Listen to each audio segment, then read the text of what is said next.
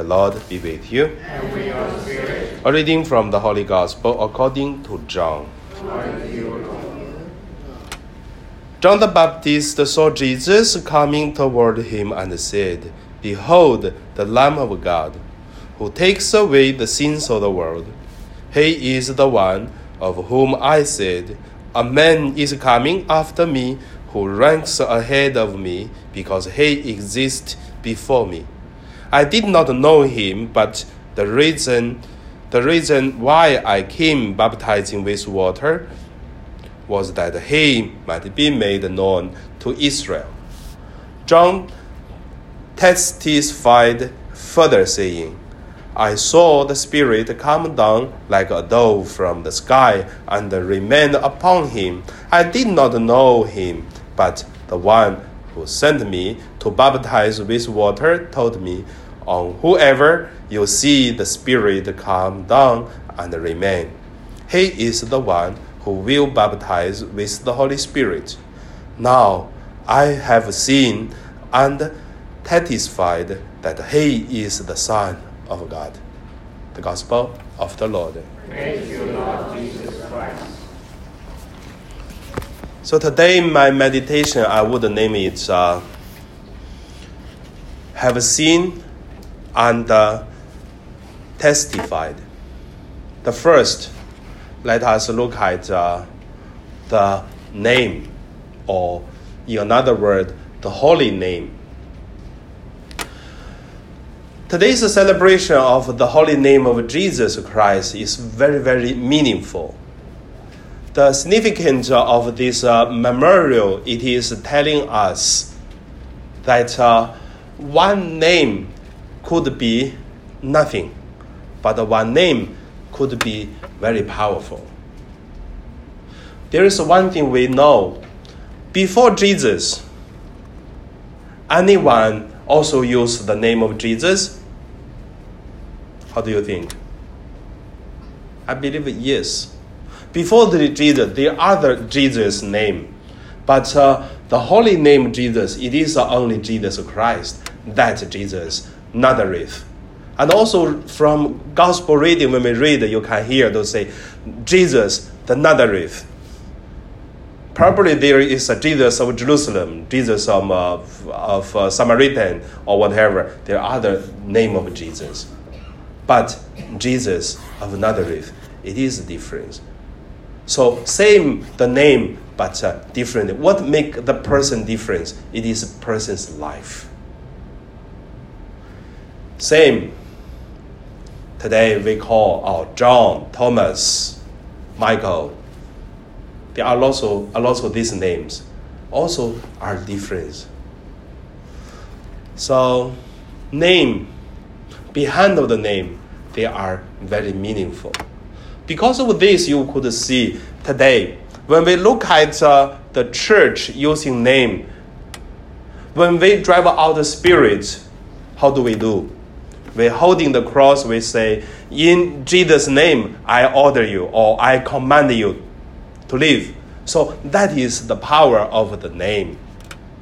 And also by name, that so we send the Holy Spirit and we say, In Jesus' name, we send you to go to where or where to do the mission. That's for the congregation, the orders of the missionaries.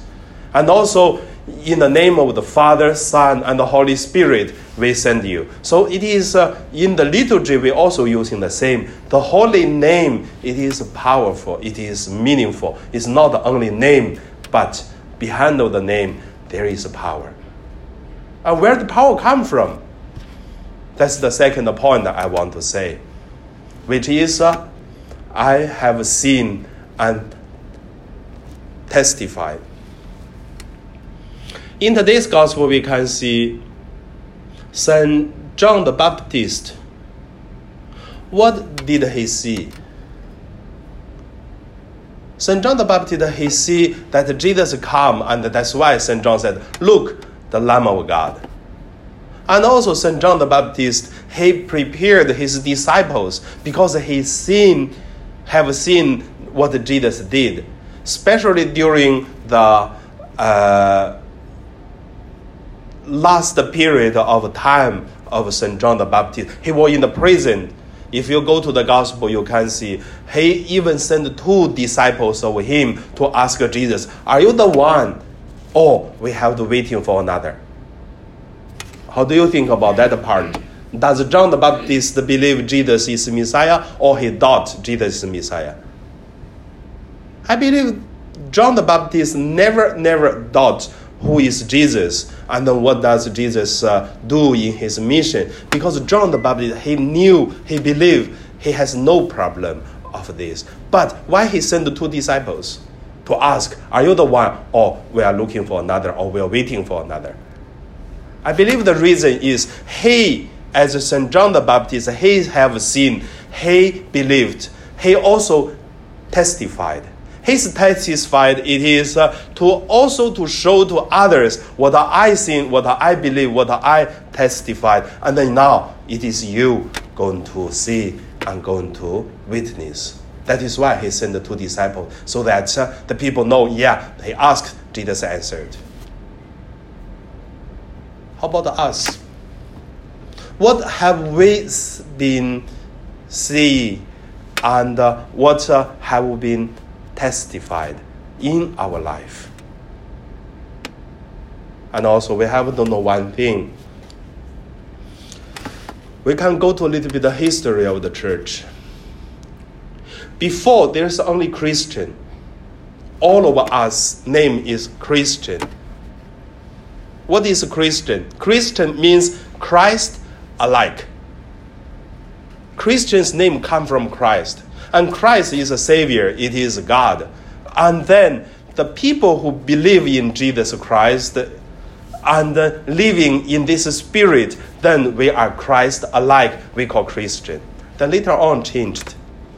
The first uh, division of the church from the uh, the 11th centuries, the uh, Orthodox and the Catholic, we divided. When we divided, then we changed name. We are not calling ourselves Christian, how do we call? We call we are Roman Catholics. Catholic means apostolic Catholic is public for everyone. We have something in common. That means Catholic.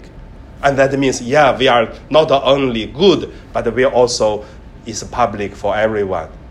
And then Orthodox think they are also the good one. What do they say? They are the, the right tradition. That's why they call Orthodox. In Chinese, we used to call Wei because it's a correct one. Then after that, we start to call ourselves Catholic. But before was Christian. In the 16th century, and then Martin Luther and also changed division between the Catholic and then there are Christian churches. And then there is also Later on, there are more divisions come from the church to another church until now, thousand, thousand different kind of church. But uh, today, we don't call we are Christian in popular way. We call ourselves Catholic. So, from this is also different view and a different uh, scene and a different testified. So ask ourselves what we have seen, what we believed, what kind of uh, testified we are doing. The third point I would say, seen and testified according to our Bishop Michael Yeung. I tell you, it's very difficult to share about this part. I would like to just give some questions make ourselves to reflect on. One word or one sentence. If one sentence talk about our Bishop Michael Yeung, what did uh, our bishop see in his whole life? What did he believed? What did he testified? How about one day when we stepped on the same way?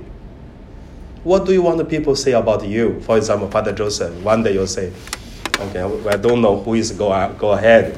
You never know this. But however, I ask myself, if one day I go ahead of you.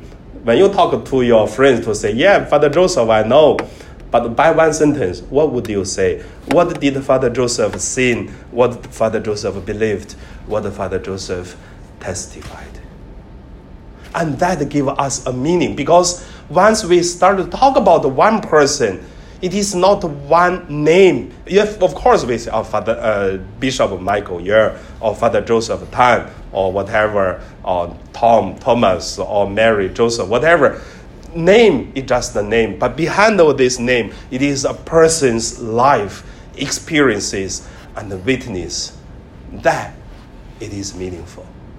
Today, we're standing here, we gather here, it is because we were gathered by the name of Jesus.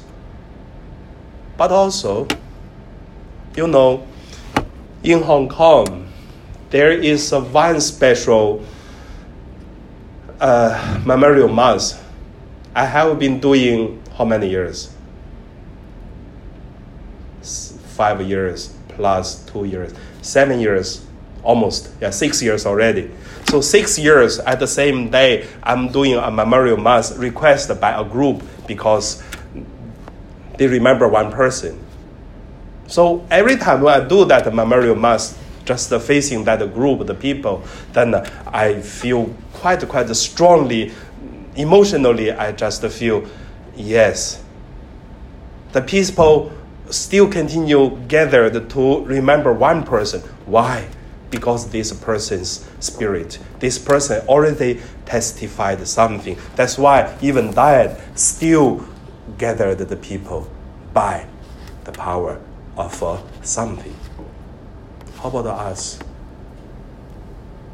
So that is uh, the question to make us uh, to thinking about how do we live today before we die. Of course, death for Catholic is not uh, a bad thing. Also, under my sharing, I just tell you another real experience. That is a long, long time ago. That time I studied in elementary in my hometown. In Hong Kong, you never seen this, but in mainland China, in northern part of China, in Hebei province, in, every year you see it. One day, one older priest died. When he passed away, of course, the niece and the nephew they do the funeral, but a lot of priests come, and then for the funeral did, and then when they go to bury the priest, because priests never do the cremation in my hometown. But in Hong Kong, yeah, sometimes we do. But in my hometown, we don't. That's why they carry the, the coffin, and then there are the whole diocese uh, uh, people come. Whatever, know the priest or not, however, one priest pass away, the whole diocese people come. And then the long queue, it is uh, more than 10 kilometers because we have a lot of uh, people. We have uh, 150,000 Catholics in my diocese. So you think about how many people gathered for the funeral. But the funny thing is, the niece, nephew, they are crying at uh, the coffin there. And then the people who following is uh, laughing and then smiling and also joy and whatever the people. And then the people look at what's happened and what they say. They said, Who died? Why these people, some people cry and some people love? And then I remember one of the person and I answered, Yeah, for our Catholic, you know, death is not the only death, not the end of life, but you know, the person, the priest, for sure he's in heaven. So we should be happy for him.